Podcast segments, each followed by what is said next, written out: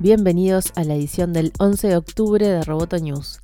Este podcast es presentado por Mundial, estudio de diseño e identidad visual.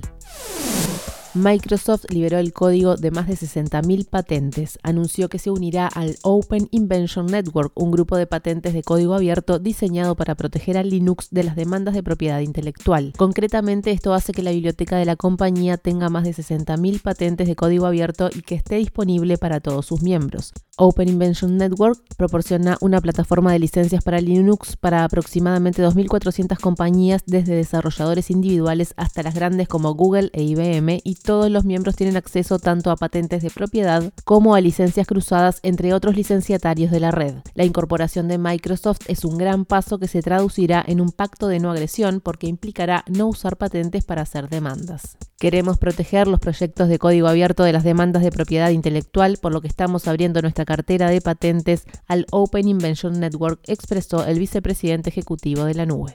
Hay excepciones a lo que Microsoft está haciendo disponible, específicamente el escritorio de Windows y el código de la aplicación de escritorio.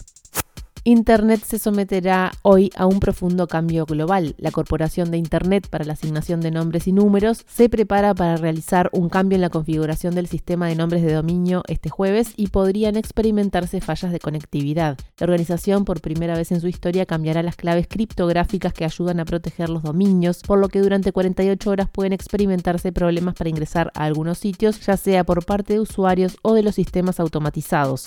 Hoy se conmemora el Día Internacional de la Niña y en ese marco Naciones Unidas informó que mil millones de jóvenes, 600 de los cuales son niñas, adolescentes, entrarán en el mercado laboral en la próxima década y más del 90% viven en países en desarrollo. Este año el lema Con ellas, una generación de niñas preparadas convoca a trabajar para que todas las niñas tengan más oportunidades de aprendizaje y en trazar nuevos caminos para ellas. En estos seis meses de vida en Amenaza Roboto hemos presentado a muchas mujeres que inspiran a muchas niñas a seguir sus pasos. De modo que los invitamos a conocer las historias de Ana Matrán Fernández, Concha Monge, Marta Peirano, Janina Segnini y Laura Navetian en www.amenazaroboto.com. Roboto News es parte de Dovcast. Te invitamos a seguirnos en www.amenazaroboto.com, arroba amenazaroboto y facebook.com barra amenazaroboto. Hasta la próxima.